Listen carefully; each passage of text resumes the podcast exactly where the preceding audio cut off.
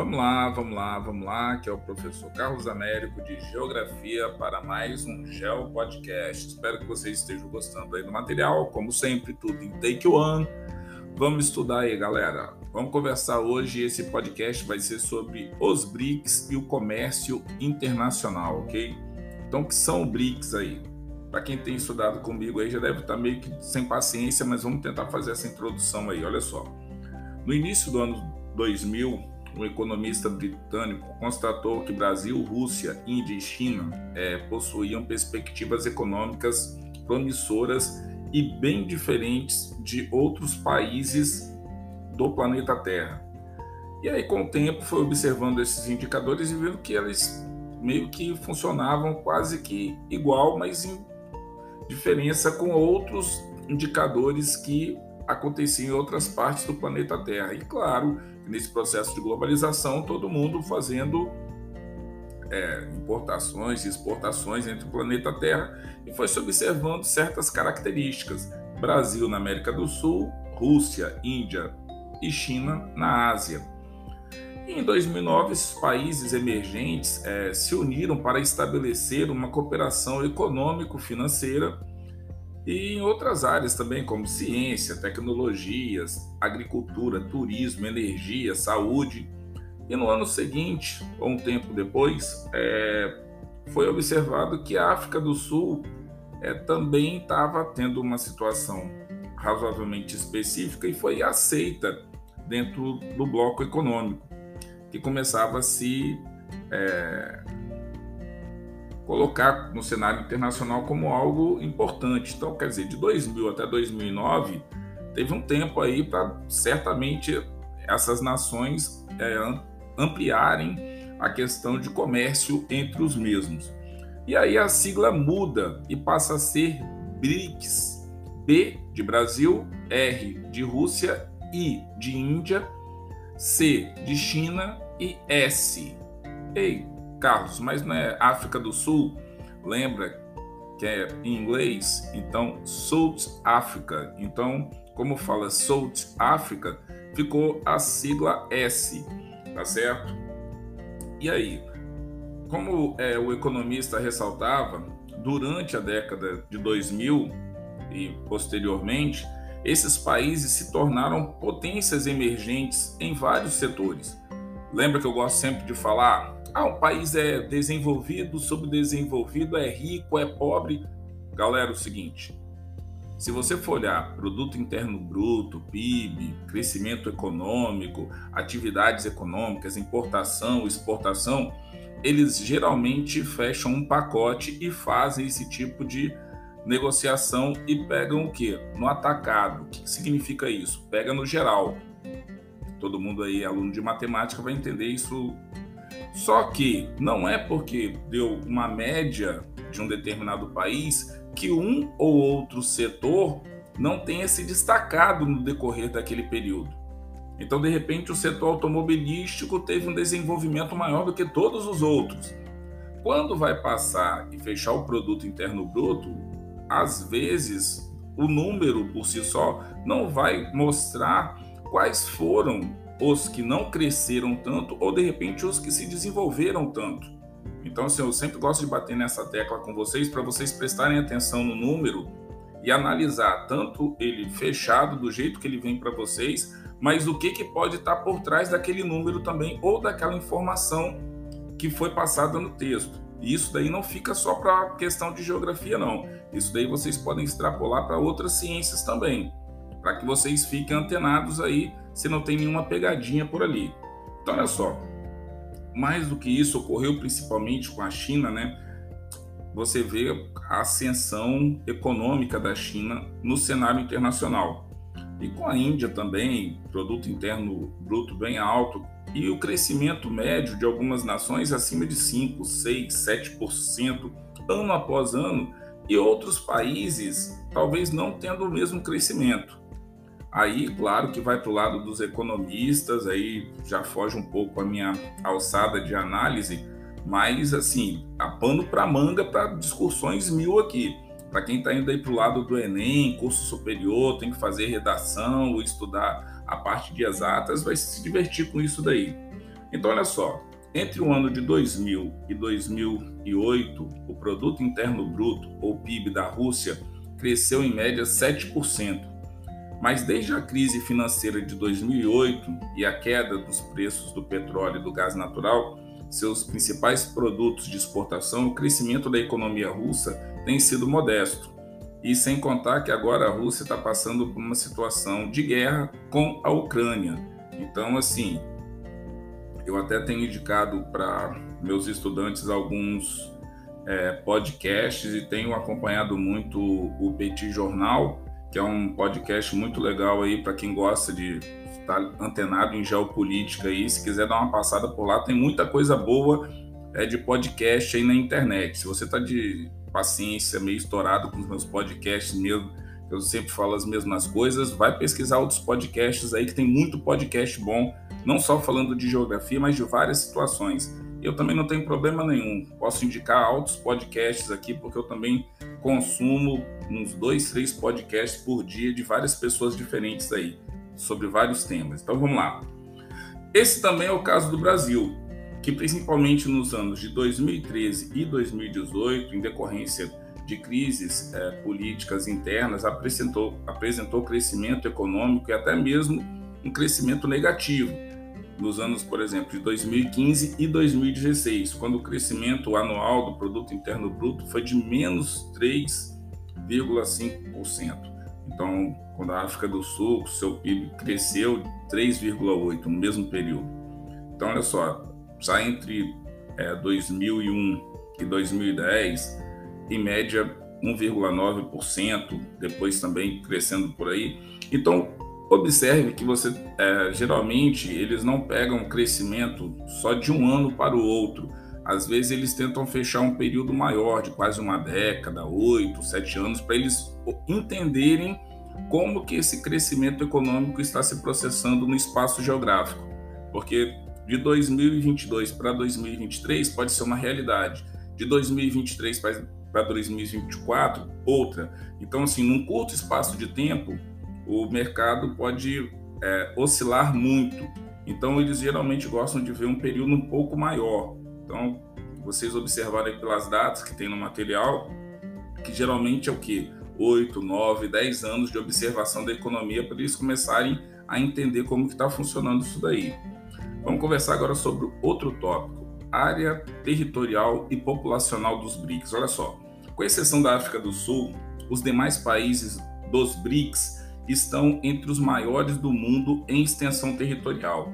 A população da China e da Índia, a Índia, desculpa, é, somadas correspondem a cerca de 36,5% da população mundial. China e Índia juntos dão quase 40% da população do mundo. É muita gente, galera. 36,5% da população do planeta Terra é gente para encardir a beça. Se por outro lado, esse contingente populacional exige desses estados grandes investimentos sociais, como escolas, universidades, assistência médico-hospitalar, habitação, lazer, por outro lado, reserva grande mercado de consumo, permitindo que as economias desses países tenham a sua autossustentação com base no mercado interno. Eu sempre gosto de falar com os meus alunos. Se você é um chinês e você consegue fazer com que o seu produto faça sucesso na China, você nem precisa vender mais para o planeta Terra. Você já está vendendo para uma quantidade absurda de pessoas. Se você consegue fazer sucesso em dois, três países com população indo na direção da China, você já abocanhou boa parte do mercado mundial. Imagina se você consegue fazer um crescimento mais agressivo em direção a conseguir fazer um comércio internacional punjante com todos os países e principalmente com blocos econômicos, países importantes. Então, assim, a China é, tem se colocado como essa potência é, econômica por conta disso. E aí, claro, você também tem que analisar é a questão do governo. Já falei com, até respondendo a pergunta de um aluno, o André do oitavo A. Carlos, o que, que, é melhor, Estados Unidos ou China? Eu falei, cara, isso daí dá pano para manga, tese de pós-doutoramento e vamos embora. Porque na verdade não é fácil. De um lado, Estados Unidos da América do Norte, país capitalista, do outro lado, país socialista, mas você consegue observar que Estados Unidos tem toda uma estrutura que eu já trabalhei com vocês em sala de aula, que é bem padrão para país capitalista, desenvolvido, tal.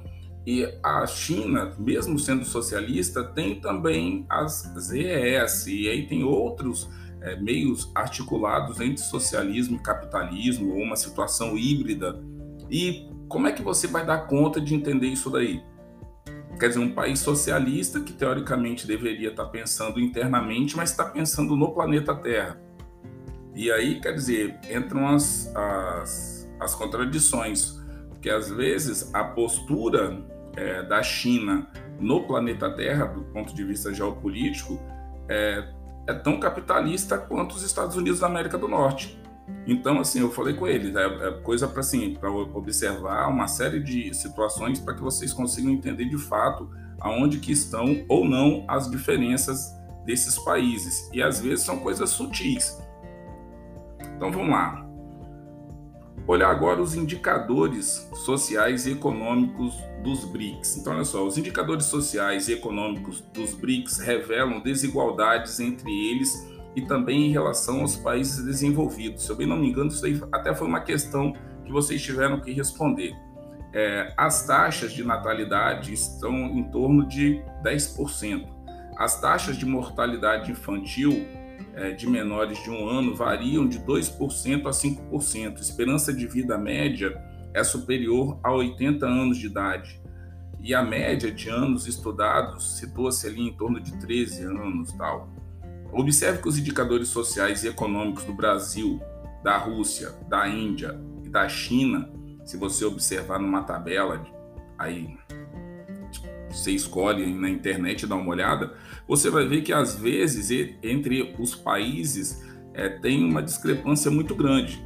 E o que seria legal você observar, caso você não tenha o material que nós estamos usando em sala de aula, você olhar taxa de natalidade, que está acontecendo com a taxa de natalidade do Brasil, da Rússia, da Índia, da China, da África do Sul, analisar antes da pandemia, depois da pandemia, como que está funcionando essa situação. Então aí, ó, taxa de mortalidade, taxa de natalidade, expectativa de vida, taxa de alfabetização ou de é, analfabetismo, é, média de anos estudados, IDH, Produto Interno Bruto ou PIB, PIB per capita. Então, assim, você tenta comparar esses dados entre os países, e aí, se você quiser, também coloca na lista Finlândia, Alemanha, Bélgica, Suíça, Reino Unido, Estados Unidos, Japão, Austrália, porque aí você vai criando um parâmetro, coloca Argentina, México, entendeu?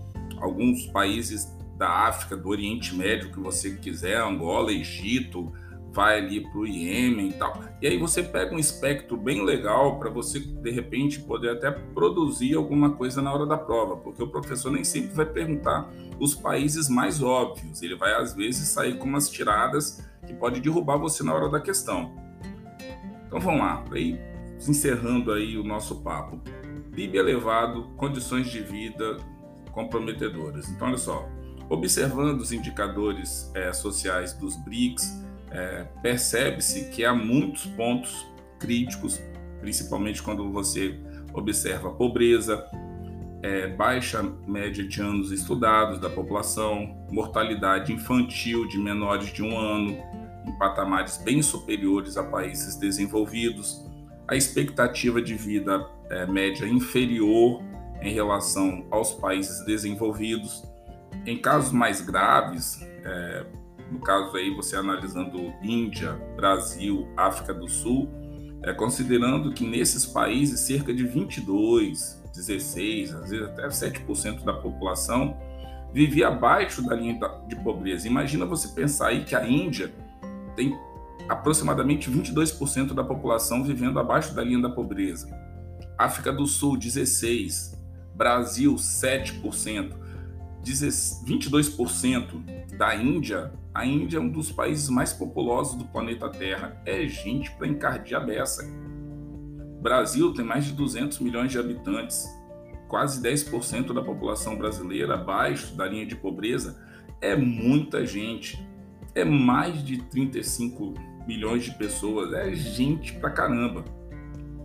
Então, olha só, conclui-se ainda que não é suficiente possuir é, um PIB elevado, como é o caso do Brasil e da Índia, se parte de suas populações vive em condições tão precárias.